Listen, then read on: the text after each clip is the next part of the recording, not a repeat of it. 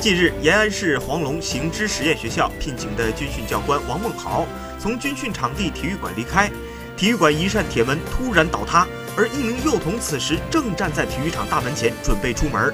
危急时刻，王梦豪冲着幼童大喊一声“跑”，同时用双臂撑向倒塌的门扇，幼童逃过一劫。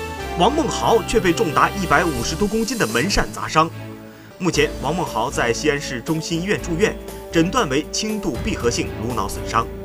事发之后，怕家人担心，王梦豪并没有第一时间把自己受伤的情况告诉家人，而是医院要求家属签字的时候才给母亲说了。